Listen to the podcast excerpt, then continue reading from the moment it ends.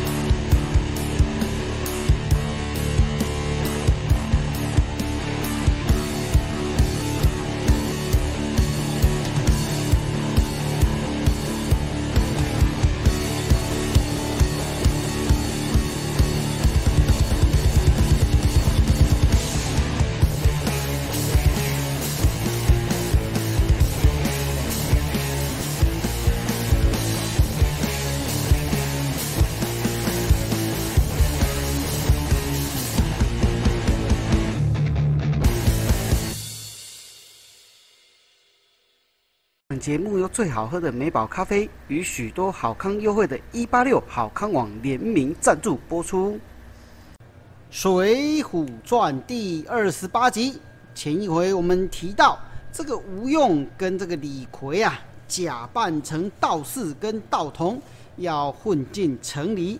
谁知道啊，那个守门的军士看了一眼李逵，说。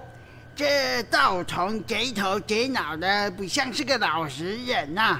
这李逵听了哪受得了？正要发作，这吴用使了一个眼色，唉，李逵只得把头低下，忍气吞声。吴用说：“小生这个道童又聋又哑，只有一点蛮力，不懂得礼数，请别见怪啊！”那军士啊，看了看也没再说什么。吴忙，哎，吴用连忙拉起了李逵往城里走。到了城中心，吴用一边摇铃，铃铃铃，一边叫道：“卖卦，卖卦！知生时，知贵之间。若要问前程，先是银一两。”一群孩子看了新奇。啊，便闹哄哄的跟在后面卖瓜卖瓜的看热闹，来到了卢俊义开的当铺门前，跟在后面的孩子差不多啊五六百个了。卢俊义听到外面人声吵杂，便向伙计问道：“哎，这外面发生什么事情啊？”伙计把吴用算命需要一两的事说了出来，给卢俊义听。卢俊义啊，听完之后说：“他竟敢夸口，一定有真才实学吧？你去把他请来，替我算一算，卜一卦看看。”伙计啊，连忙出去叫住了吴用。吴用便和李逵接了帘子进到屋内。吴用叫李逵先在椅子上坐定等候，自己来到卢俊义面前施了个礼。卢俊义也转身还礼，问道：“先生高姓贵名啊？家住哪里？”吴用说：“小生姓张，名用，山东人士，因为能够算人生死贵贱。”所以自号天口，每算一次收白银一两。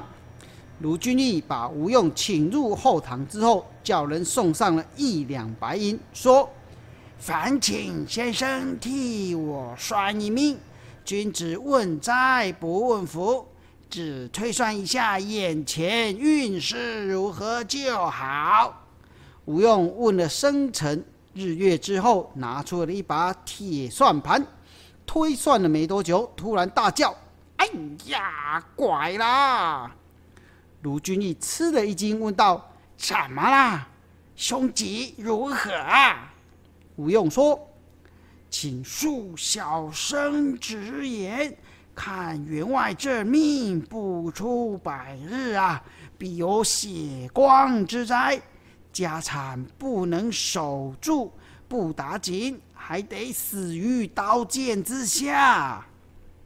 卢俊义听了，哈哈大笑说：“先生说的巧了，我生于北京，长于富贵之家，先祖啊、亲族都无从犯法之人，我又行得正，坐得稳，怎么可能会有血光之灾呢？”先生会不会是算错了？吴用一听，立刻变了脸色，装出很生气的样子，把银子放回桌上，叹了口气说：“唉，原来世人都只爱听奉承的话，小生先行告退啦。”卢俊义连忙说：“哎呀，先生不要生气。”还请先生多多指教啊！吴用这才又坐了过来，说：“员外一向行好运，但今年犯税君，恐有厄运灾祸。如要化解，也不是说没办法啦。”卢俊义连忙请吴用告知化解的方法。吴用算了半天，说。除非往东南方向千里外的地方去，才能够躲过这场大难。我这儿有四句卦歌，你不妨留着，日后要是应验了，就知道小生卦的灵验。吴用说了，说着说着啊，写下了四句歌词，分别是。芦花滩上有扁舟，俊杰黄昏独自游。驿道尽头原是命，反攻逃难必无忧。吴用写完之后便起身告辞。卢俊义送到门口，到了门外，吴用对李逵说：“大事已成，我们赶紧回山寨吧。”安排迎接卢员外啊！两人回到了旅店当中，付了房钱，连夜赶回梁山伯去。卢俊义送走了吴用之后，几天来一直闷闷不乐，坐立难安呐。这天傍晚，他把府里的总管李固和他一手带大的心腹燕青叫了过来，交代说。前几天我算了一命，先生说我有血光之灾，除非啊去东南方一里外避难才能躲过。现在我想到东岳泰山上天齐人圣地金殿去，一方面可以祈福消灾，另外一方面也可以趁机做些买卖啊。李总管，你就收拾好行李，跟我走一趟。燕青，你留在家里看管库房的钥匙，不得有误啊！李固满心不情愿的去了。就劝绝说：“主人，你不要相信那个算命的胡言乱语啦。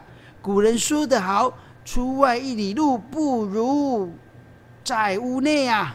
你就如往常的待在家里，怎么 怎么会发生什么事啊？”燕青则说：“主人，让我服侍您吧。就算遇到坏人、小人，也可以助您一臂之力啊。”卢俊义说。买卖方面，李固是行家，所以必须带着他去。你们都别劝我了，快照了吩咐去做吧。于是众人都各自去做事情。李固虽然不愿意啊，也只得去准备了。隔天一早吃过早餐，卢俊义便告别了妻子贾氏，和李固一行人上路去了。燕青一直送他们到了城外，才不舍得回去家里。一行人在路上走了几天，来到了一家客店歇息。第二天一早出发前的时候，店小二对卢俊义说：“从小店再往前走啊，呃，大概二十里路就会路过梁山伯山上啊。宋公明大王虽然不害过往的旅客。”不过还是请您小心点好啊！卢俊义听了，冷一笑说：“切，宋江那伙人不下山便罢，要是真敢下山来，我正好趁势把他们抓起来送官府去。”李固和佣人们心里虽然害怕，可是啊，也不敢多言。一行人离开了客店，朝梁山伯的方向走来。大约走了一个多时辰，远远的望见了前面有一大片的树林。刚走到林边，就见到一个黑大汉，手拿双斧，从林子里冲了出来，挡住众人去路。那个黑大汉高声叫道：“卢员外，还记得我吗？哑巴童啊！”卢俊义一看，猛然醒悟，大喝。我早就有心要来拿你们这伙强盗，快下来受绑！李逵接着说：“卢员外，我和军师特地北上北京去请您，赶快上山来做把交易吧。”卢俊义也不多说，拿起刀剑便直奔往李逵砍去。两人啊斗了四五百回合，李逵转身便往林子里走。卢俊义追进树林里，早已不见李逵的踪影。卢俊义正想转身走出去，只听到一个人高叫：“员外，别走啊！难得到了这儿，来跟我做个朋友吧。”这随着话声刚落啊，鲁智深，花和尚鲁智深从松树里走了出来，哈哈大笑说：“在下花和尚鲁智深，奉军师之命。”前来迎接员外到山上避难了。卢俊义骂道：“你这个死秃驴，竟敢来奚落我！”说完了，便举起刀向鲁智深砍去。鲁智深连忙用禅杖相迎，双方斗了两三百回合，鲁智深便回头往林中走去。卢俊义一追追了二三十步，前面又来了一个行者。行者就是所谓修行佛道之人，对卢卢俊义大声的说道：“员外，跟着我武松上山去，保证你躲过血光之灾啊！”卢俊义又和武松缠斗了几百回合，武松啊也回头就走。卢俊义见这些人武艺都相当的不错，自己路径又不熟，便不敢再追。可是当他走出林子的时候，李固一行人和车辆早就全都不见了。卢俊义忙着站在高处往四下一望，只见啊，这远处的山坡上，一群小喽啰正拉着他的车往前走。李固和佣人们都被绳索给捆绑了起来，跟在了后面。卢俊义看了啊，气得抄起了刀，便追了过去。眼见就要追上的时候，忽然有个人骑着快马奔了过来，咻的一声，射出了一支箭，将卢俊义头上的帽子给射落在地上。他不敢再追，回身便走。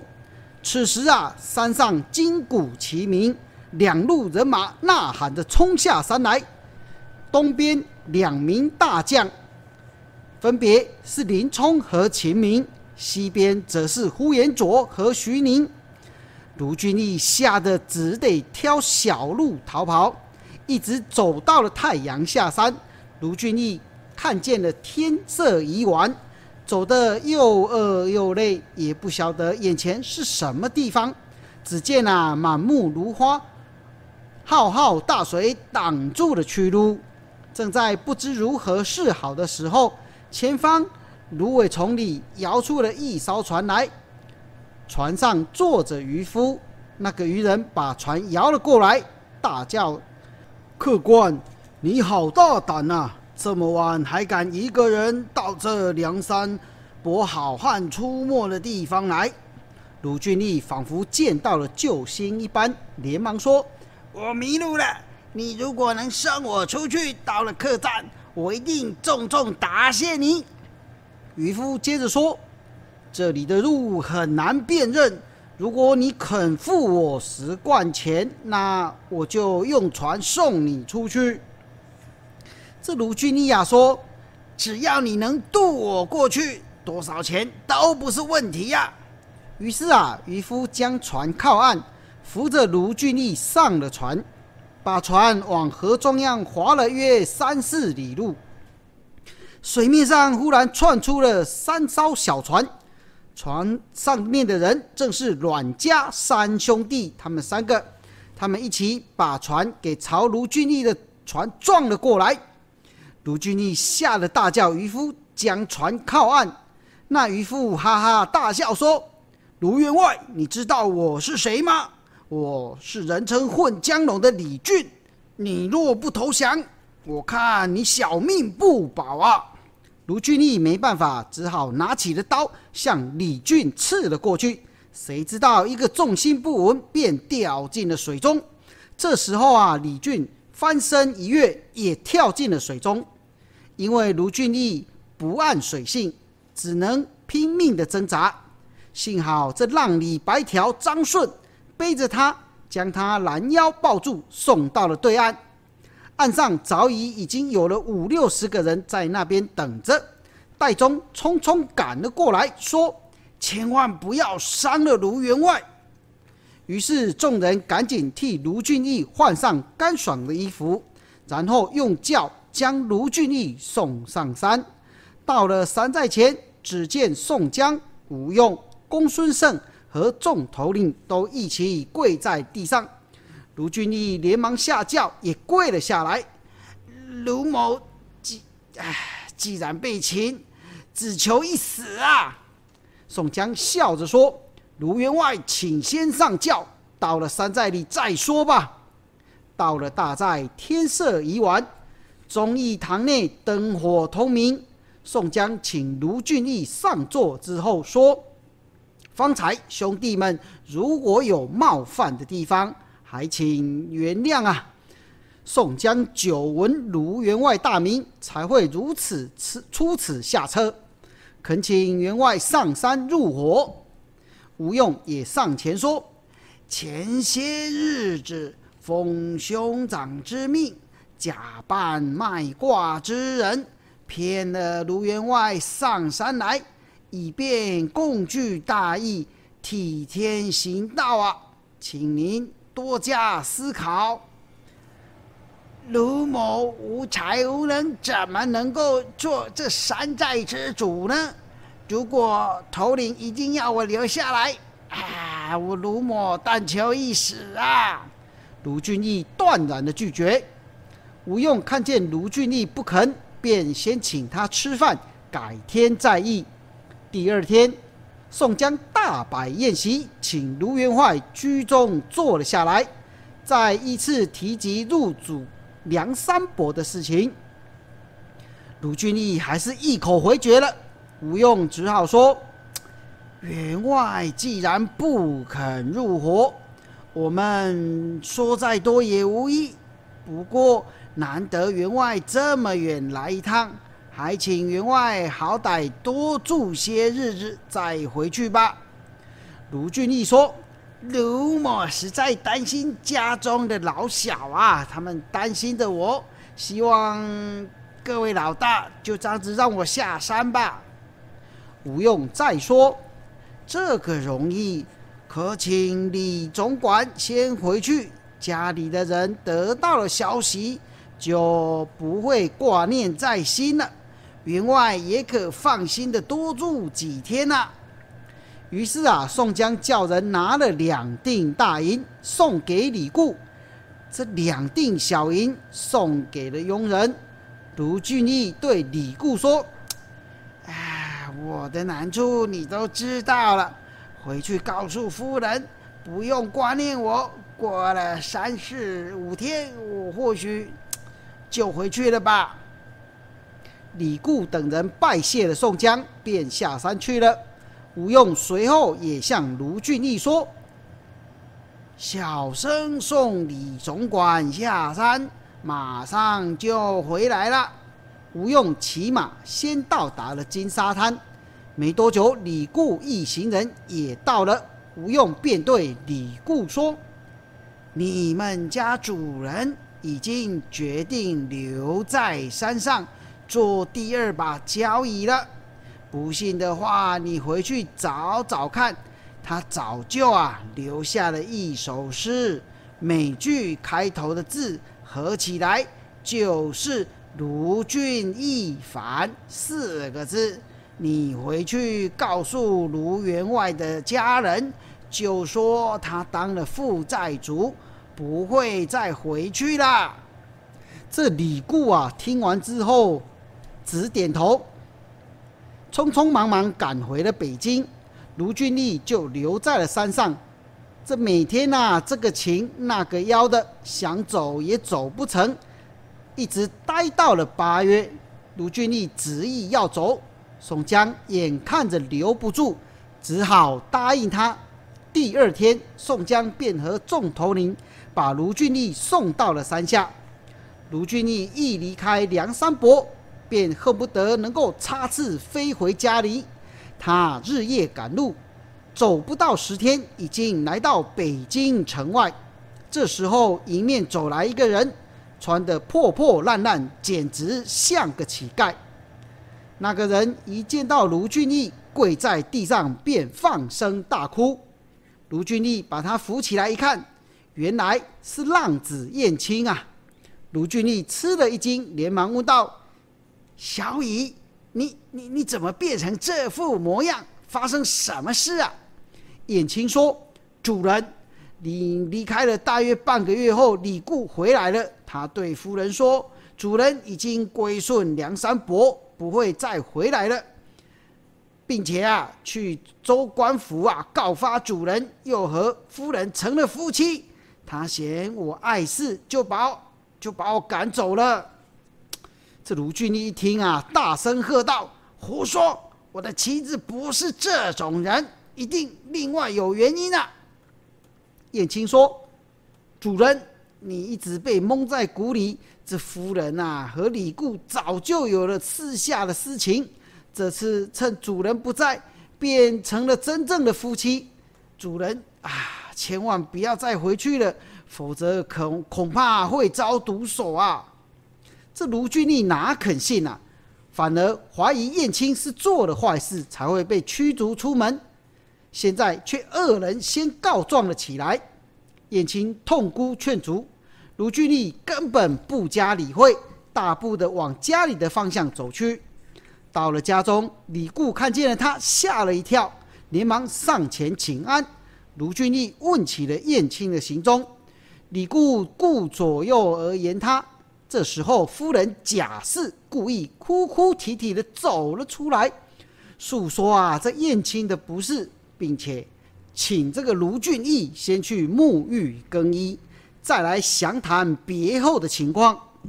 卢俊义不疑有他。进去漱洗更衣完毕，忽然听见了听见了前后门一片的喊杀声，一群官兵闯了进来，不由分说便将他给绑了起来，带到了留守司衙门。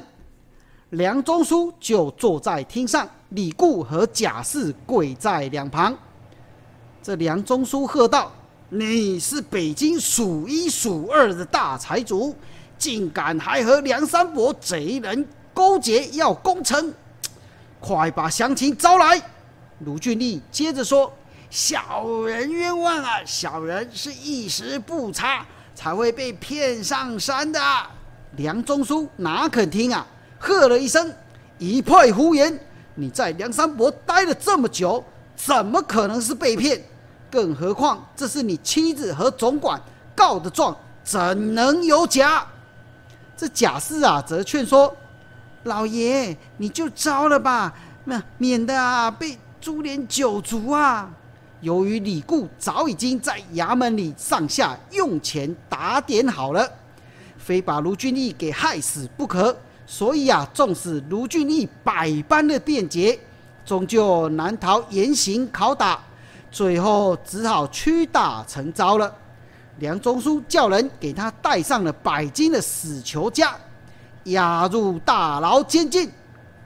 再说这个吴用送走了卢俊义后，早就料到他会受到牢狱之灾，因此吩咐戴宗速速前往北京，设法营救卢俊义。戴宗找到了一个慷慨仗义的节吉，在唐宋时期的军史的意思叫节吉。他的外号叫做铁臂伯蔡福，和他的弟弟一枝花蔡庆帮忙，总算啊把罪名改为误入梁山，发配到三千里外的沙门岛去。可是啊，这李固不死心，也不肯就此罢休，他又买通了押送卢俊义的官差，要他们在半路上把卢俊义给害死。两人押着卢俊义来到一座大树林里，正准备下手的时候，突然听到咻咻两声，两只快如闪电的箭矢射了过来，两人被射中了胸膛，倒地不起。这林中啊，走出了一个人，把卢俊义的绳索割断。卢俊义定睛一看，原来是他之前的手下燕青。小乙，啊。我该不会在梦中和你相见吧？卢俊义撑着溃烂的双脚，根本早已走不动了。燕青背着主人来到了一家客店休息。客店里老板因为先前已经看过大名府贴出来的气拿告示，所以呀，一看见他们两个人，便跑去报官了。这燕青傻傻的不知情。还想出去打些野味回来给主人夹菜，谁知道没走多久，就听见村子里一片喊杀声。这燕青急忙躲到林子里，只见一百多名官兵押着坐在囚牢里的卢俊义，从他的面前经过。他想救都救不了啊！等众人走远的时候，燕青才从林子里走了出来。他心想：现在只有到梁山伯向宋公明讨救兵，才可能救我家的主人呐。这燕青打定主意之后，便往梁山伯的方向赶路。路上碰到两个人迎面走来，燕青又累又饿，想打扰他们抢些盘缠来用，谁知道啊，反被他们给制服了。结果一问之下，才知道原来这两个人是杨雄和石秀，是宋江派到山下来要打探卢俊义消息的人。燕青非常高兴，把杀了公差卢俊义被抓的事情告诉了他们。杨雄听了，对石秀说：“既然这样，我和燕青先回梁山伯告知宋公明大哥，你依据前去北京城打探消息后再回来吧。”好听，好听，刺激，刺激。这到底燕青有没有办法结合梁山伯的人，将这卢俊义给救出来呢？这卢俊义呀，又会遇到什么灾难呢？欲知后事，我们下回分晓。